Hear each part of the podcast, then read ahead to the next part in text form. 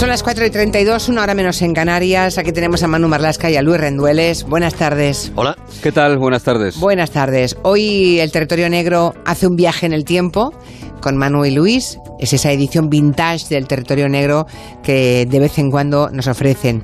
Vamos a ir al año 1992 y vamos a contarles uno de los mayores enigmas de la crónica negra española, que fue y es la desaparición de una chica llamada Gloria Martínez, una chica menor de edad, tenía 17 años. Y bueno, pues parece que la tierra se la tragó cuando estaba internada en una clínica de reposo en Alfaz d'Alpí, en Alicante. Han pasado 26 años, 26 uno detrás de otro. No ha habido ni una sola pista, ni una, ¿verdad? Ni una pista fiable acerca del paradero de esta chica. Así que mm, de esa historia tremenda hablamos hoy y nos gusta siempre empezar y ir contando esa historia vintage, ¿no? Territorio crónica negra de, de otro momento, con la música que aquel año más triunfó, porque la música que es particularmente evocadora es la que ayuda más rápidamente a situarnos en el tiempo.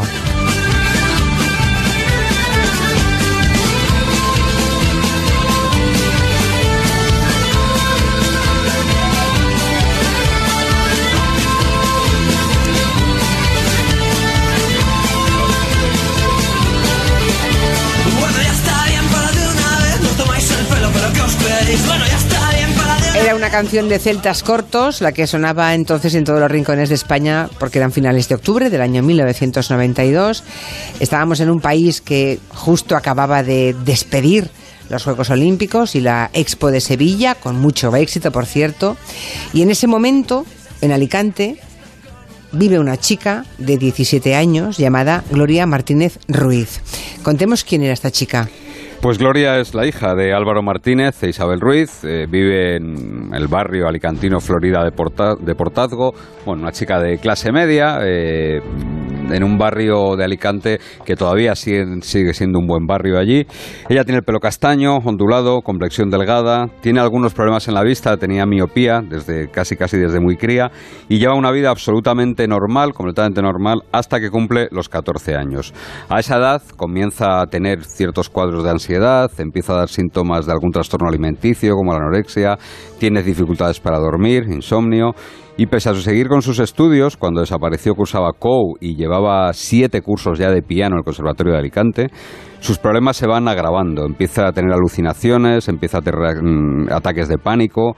Los padres de Gloria están muy encima de su hija y la chica acude con regularidad a la consulta de una psiquiatra, de Victoria Soler Lapuente, que es un personaje que, como vamos a ver, es clave en todo lo que pasaría después. Y se supone que esa, mm, que esa psiquiatra, Victoria Soler Lapuente, les cuenta a los padres de esta chica de Gloria que hay una clínica donde quizás podrían ingresar a, su hija porque eso le podría venir bien, ¿no? Así fue, así fue. La doctora Soler eh, estaba entonces, en el año 92, en el Consejo de Administración de una empresa que se llamaba Zopito. Y esa empresa era la dueña de una clínica que se llamaba Torres de San Luis, un centro situado en el, en el pueblo de Gloria, en Alfa del Pi. Un centro, digamos, con vocación de ser exclusivo, un centro pijo, digamos, nacido para que gente rica, famosa, trataran sus trastornos y adicciones o simplemente para que fuesen a, luchar ahí contra el estrés. ¿no? Era un poco al estilo de lo que entonces era la Incosol en, Marbella. ¿no? Y debía ser carísimo, ¿no? Sí, los tratamientos costaban un millón de pesetas de entonces, del año 92. ¿eh? Madre al mía, mes. O sea, que, o sea, que, los padres debieron hacer un enorme esfuerzo, ¿no? Para llevarle ahí a su hija, claro. La clínica tenía todo tipo de lujos, de jardines, de piscina, instalaciones deportivas. La doctora Soler eh, lo que les contó a los padres de Gloria Martínez es que las técnicas que se empleaban allí para tratar cualquier desorden eran las mejores del mundo en, en aquel momento, las más avanzadas. Y los padres de Gloria, que estaban ya casi desesperados porque varios tratamientos, algunos de ellos muy agresivos, habían fracasado con su hija, decidieron hacer caso al consejo de la psiquiatra y al final llevaron a Gloria, su hija, a la clínica Torres de San Luis. A esa clínica Torres de San Luis. Era el 29 de octubre del año 1992.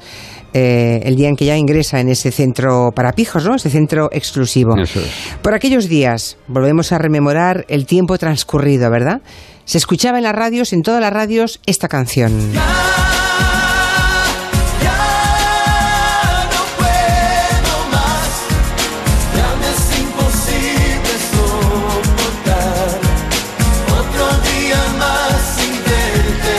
Secada triunfaba con esta canción. Eso es. Otro día sin verte, pobres padres, pobres padres. Álvaro e Isabel, es el día, como Sí, decías tú. Álvaro e Isabel, ¿no? Ese día que... Ese 29 de octubre deciden llevarla allí y la llevan al centro, bueno, pues bien guiados, o, o- o ellos pensaban que muy bien guiados por su psiquiatra. Sí. Esa tarde del 29 de octubre, Gloria ingresa con el diagnóstico de síndrome borderline con un cuadro psicótico agudo que le provoca alucinaciones y reacciones de pánico. Este dictamen es el que hizo la doctora Soler, pese a que los padres de Gloria insistían en que su hija lo único que le pasaba es que tenía una fuerte depresión, pero nada más. Pero mm, entiendo que para justificar el ingreso, la doctora firma ese dictamen. Y fíjense, eh, aquel día fue la última vez que, el- que esos pobres padres de Gloria Martínez ven a su hija, ¿no? Cuando la despiden en la puerta de la clínica. Sí, la llevan, la llevan hasta la puerta de la clínica con una maletita, una pequeña maleta en la que Gloria llevaba todas sus, sus cosas. Los padres se despiden de ella y a partir de ese momento todo lo que se sabía de Gloria Martínez Ruiz es por las versiones que han ido contando empleados y responsables de esa clínica, de la que Gloria era esa- ese día, y esto es muy importante, la única paciente. Estaba la única sola. paciente. Sí. Estaba sola. Sí. La chica entró, 17 años, recuerda, siempre según el testimonio de la gente que trabajaba en el centro, muy nerviosa. Así que ellos dicen que no tuvieron más remedio que atarla de pies y manos a la cama para evitar que se autolesionara. Y le dieron también un, un cóctel de sedantes. Le inyectaron 75 miligramos de una combinación de aloperidol, de sinogan y de largactil que prescribió su psiquiatra, la doctora Soler. 75 miligramos, ¿eh? qué barbaridad.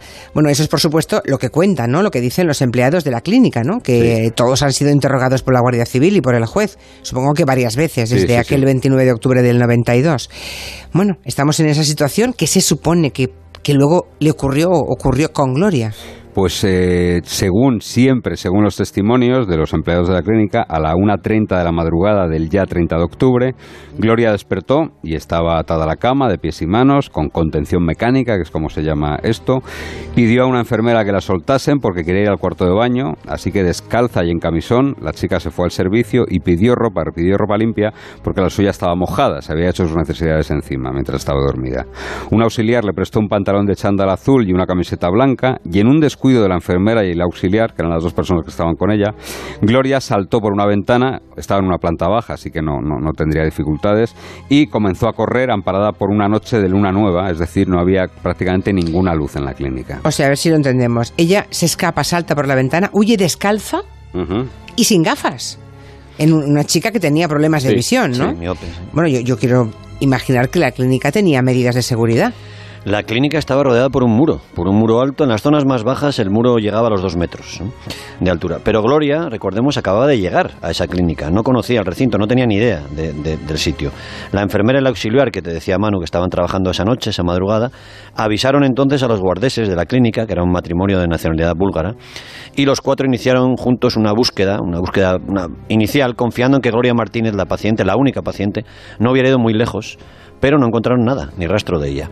Fueron ampliando la búsqueda al exterior del, centro y a las 7 de la mañana, más de 5 horas después de la desaparición de, de la paciente, los responsables de la clínica sí deciden avisar a la Guardia Civil y a los padres de Gloria Martínez. Cinco horas esperaron. Claro, ese es un tiempo precioso que se perdió, ¿no? En lugar de avisar rápidamente a la Guardia Civil. Mm. Así que supongo que cuando llega allí mm, la Benemérita, pues empiezan a intentar averiguar si Gloria llegó o no a salir de la clínica, porque la duda debieron tenerla. Y sigue siendo una de las grandes dudas de este caso, una de las grandes incógnitas. Lo cierto es que los agentes, en, en todas las inspecciones que han hecho allí, no encontraron ni una sola evidencia de que Gloria fuese asesinada o muriese en un accidente dentro del recinto de la clínica. No había un solo rastro de ella. Los investigadores hallaron una nota escrita por Gloria al mismo día de su desaparición. La letra era irregular y muy temblorosa. Los peritos han dicho que esa letra podría corresponder a alguien que estaba ya sedado a los efectos de la sedación. Y esa nota decía algo muy enigmático. Me da miedo pensar que estoy muriendo y la única luz está cerca de mí. Dios mío. Se inspecciona a fondo una enorme caldera que había en las instalaciones de la clínica, se rastrean pozos y fosas sépticas que había cerca y no se encontró ni un solo resto ni un vestigio de, la chica. Además, algunos testimonios de personas que vivían en casas cercanas a la clínica, en Alfa del Pi, avalan la idea de que logró, en un primer momento, de que logró escapar. Dijeron a la Guardia Civil que en torno a la una y media de aquella madrugada escucharon pasos sobre la gravilla de la zona, lo que hizo que varios perros de las casas ladraran.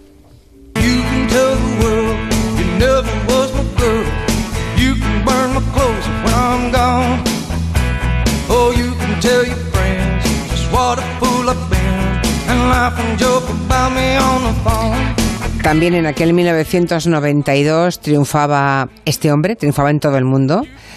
Es Ray Cyrus, el padre Sí. de Miley Cyrus. Sí, señor, Pero atención, ella justo acababa de nacer entonces. O sea que la historia que estamos contando es justo cuando nació Miley Cyrus, hace 26 años. Allí en Alfaz del Pi, donde está esa clínica, van pasando los, los días, los primeros días de la desaparición, y llegan algunas pistas, supongo que alguna pista fiable que podría avalar que Gloria aún estaba viva. Sí, los primeros testimonios de, que recoge la Guardia Civil apuntaban a- en esa dirección, a que ella salió de allí viva y estuvo viva por lo menos unas cuantas horas. Un empleado de una gasolinera de Altea, que está situada una media hora a pie de la clínica, algo más de tres kilómetros, dijo que a primera hora de la mañana del 30 de octubre vio a una chica muy joven, alta, de pelo negro y rizado, vestida con un chándal azul y una camiseta blanca, así que la descripción coincidía exactamente con los rasgos físicos de Gloria y con la ropa con la que salió de allí, que recordemos es la que, la que le había dejado el auxiliar y la enfermera de, de la clínica. El testigo lo que cuenta, el, el empleado de esa gasolinera, dice que la vio haciendo una llamada desde un teléfono público, algo que sí que es verdad que es sorprendente porque se supone que ella no llevaba dinero encima. ¿Y esa pista llevó a algún sitio? Porque, no sé, hubo más testimonios que lo hubieran visto, que avalasen, por tanto, que Gloria estaba viva la madrugada siguiente, mañana siguiente. Hubo otro testigo, un hombre, que dijo haber visto y haber estado con Gloria Martínez y con un grupo de chavales franceses en un camping de Altea, en la misma provincia, en Alicante, en los días posteriores a la desaparición de Gloria. La Guardia Civil llegó a, a viajar a la frontera con Francia en busca de alguna pista sobre ella, pero tampoco se llegó a nada por ese, por ese camino. Un amigo del padre de Gloria Martínez también dijo haberla visto en un autobús de línea en Alicante. Y para colmo, dos semanas, un poquito más después de la desaparición de Gloria Martínez, ocurrió la desaparición y el asesinato de las niñas del Alcácer, ¿no? de Toñi, Miriam y Desiree, lo que provocó que el foco mediático se desplazara hasta Alcácer y dejara de fijarse en la chica que había desaparecido en la O sea, clínica. de nada, dos semanas después, Sí, solo lo de las niñas de del 92, Alcácer. Sí, sí. Qué horror. La familia de Gloria Martínez empieza entonces a desesperarse e inunda España de carteles con el rostro y las señas de su hija, desaparecida, y fue ese en el momento en que al sitio llegan también los videntes y los caraduras que tratan de sacar beneficio, como hacen otras veces, de la desaparición de los padres. Y supongo que el caso, como tantas otras veces, pues comienza a caer en el olvido. Es una cosa que para los familiares de- debe ser muy doloroso, ¿no? Que de pronto se haga la oscuridad y nadie siga hablando de ese caso. Creo que dos años más tarde sí que aparece un, un impulso inesperado, ¿no? Dos años más tarde, insisto. Sí, es el impulso que le da el equipo de policía judicial de la Guardia Civil de Altea, que se crea en ese momento y se hace cargo de las investigaciones. En el año 94 toma las riendas de, de las pesquisas, que hasta entonces se habían llevado desde la Unidad Central Operativa, con sede en Madrid, que estaban bastante, tenían ya con, con las chicas de Alcácer y con la caza de Antonio Anglés. Claro. La clínica es verdad que ya estaba cerrada, había entrado en quiebra la empresa y había cerrado la clínica después de la desaparición de Gloria.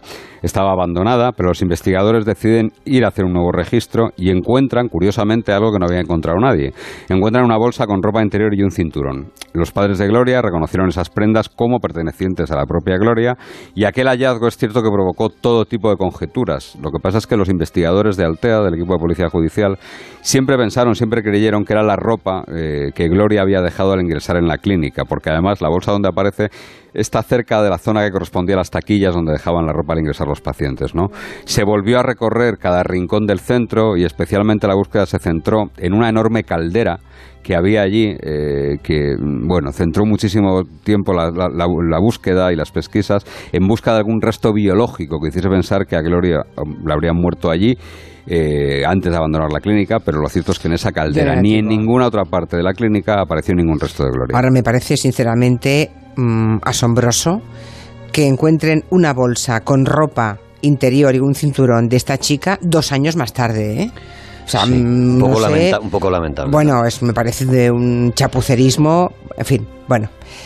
Total, que han pasado 26 años, desde aquella madrugada del 30 de octubre del año 92, y no hay ninguna prueba, nada, de que Gloria esté viva, pero tampoco ninguna de que esté muerta, nada. No, el ADN de los padres de Gloria Martínez Ruiz está en las bases de datos que se cruzan siempre con los restos humanos sin identificar que van apareciendo en España. Así, cuando aparece un resto siempre Sí, hay... Se cruza con, Sí, con el ADN de los con la padres. gente que... Eso, vale, se- vale. eso nació en, un- en la Universidad de Granada, en un proyecto que se llama Proyecto Fénix, que fue la primera vez que se empezó a hacer una base de datos para cruzar eso, para cruzar las familias de desaparecidos, depositan su ADN y cualquier resto humano que aparece se Cuando aparece cualquiera que esté esperando, digamos, ah, bien, bien, no entiendo. La Guardia Civil de Alicante sigue teniendo muy presente el caso, a pesar de que el juzgado lo cerró, le dio carpetazo en el año 2000, hace ya un montón de tiempo, y está alerta ante la aparición de cualquier resto óseo o cadáver, lo que te explicaba Manu. No ha habido ningún resultado. En el año 2009 hay un episodio surrealista en esta historia. Una perito llamada Amparo Huélamo dijo algo muy sorprendente en el, en el transcurso de unas jornadas sobre peritaje, sobre seguridad. Un periodista del, del diario La Verdad le preguntó sobre casos pendientes en Alicante y se refirió al de Gloria Martínez. Y esta perito, Amparo Huélamo, dijo que se había encontrado con Gloria Martínez varios años atrás, sin precisar cuándo ni dónde, y que habían tomado juntas un refresco. Dijo que estaba perfectamente la chica, que ya era madre, que había tenido un niño, y aseguró que notificó ese encuentro a las fuerzas y cuerpos de seguridad. A día de hoy ni nosotros ni la Guardia Civil sabemos si aquello es realmente cierto o no. Pero ¿cómo, cómo podemos no saber si es cierto o no? Porque no lo sabemos realmente. No hay ninguna prueba de que sea ninguna cierto. prueba que sea cierto. Pero la tal Amparo Huélamo existe todavía. Sí, sí, y, sí, y lo sí. sigue manteniendo esto. Pues eh, no sabemos si lo sigue manteniendo o no, pero el- el- el tam- eh, ni siquiera ni siquiera la Guardia Civil ha podido comprobar que esa cita fue real y que, y que existió. Mm, Madre mía. Mm. El caso es que eh, se cierra judicialmente mm, el caso en el 2000 Sí. y por tanto se cierra en el 2000 sin que nadie haya sido responsable de la desaparición de Gloria, claro. Nadie ha sido responsable penalmente, es decir, no hay ninguna responsabilidad penal a, a quien atribuir ninguna responsabilidad penal, pero sí que ha habido responsabilidades civiles, lógicamente. El juzgado de primera instancia número 5 de Alicante, en el año 2009, en el mes de abril, condenó a la psiquiatra de Gloria, Victoria Soler, y a la empresa propietaria de la clínica, la empresa Zopito SL, al pago de 60.000 euros a los padres. Para- 60.000. Sí, eso es, 10 millones de pesetas de, de- de la época de la desaparición de Gloria.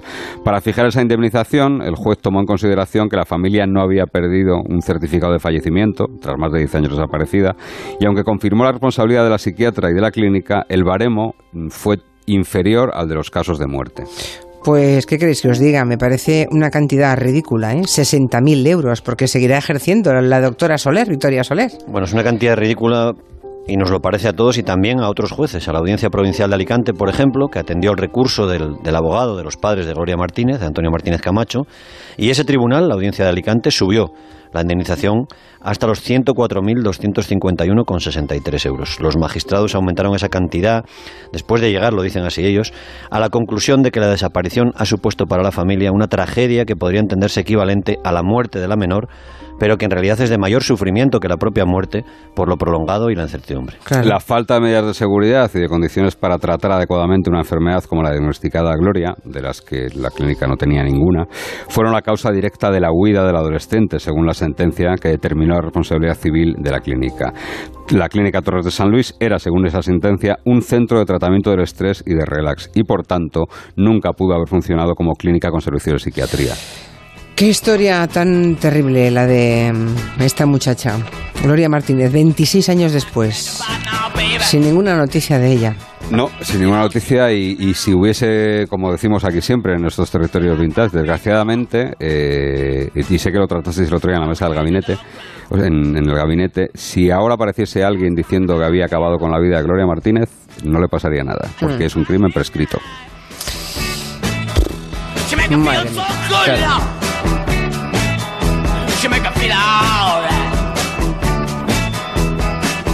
Hay un oyente que ha estado googleando con el nombre de esta joven y dice que cuando pones el nombre de esta joven en Google también sale eh, las- el nombre de las tres niñas de Alcácer, ¿no? Sí, porque estuvo en el tiempo. Claro, en el tiempo, es que Sí, solamente y- 15 días las separan, ¿no? Y además hay una especie de eh, teoría conspiratoria Ya, ya que me une, imaginaba. une a las niñas de Alcácer y a Gloria Martínez, pues, pues bueno, en, en una demencial teoría de la que no, no hacer eco aquí. Desde luego, no, ni siquiera nos hacemos eco, pero que... No, pero sí, es, sí es cierto que yo creo que los, si los padres de Gloria hubiesen sabido cómo iban a tratar a, la- a su hija en esa clínica y la, la poca especialización que tenía esa clínica no la hubiesen llevado ahí. Eso, Hombre, eso- eso yo, vamos, no tengo ninguna duda. ella ¿no? sola, atada de pies y manos en la primera noche con 17 años, pues... Es, es brutal, es Sí, brutal. es terrible, la padre- es unos terrible. padres engañados que quieren lo mejor para su hija, que seguramente hicieron un esfuerzo económico, Mm, porque la sí, clínica costaba duda, mucha pasta, y que hacen caso a esa psiquiatra, ¿no? Mm. No tengo palabras para ella, por cierto. Bueno, sí las tengo, pero no las No, voy no a las pronunciar. Eso Así que te iba a no las tengo. Sí, eso es. Las tengo, pero no las voy a pronunciar. Bueno, hasta aquí este territorio vintage.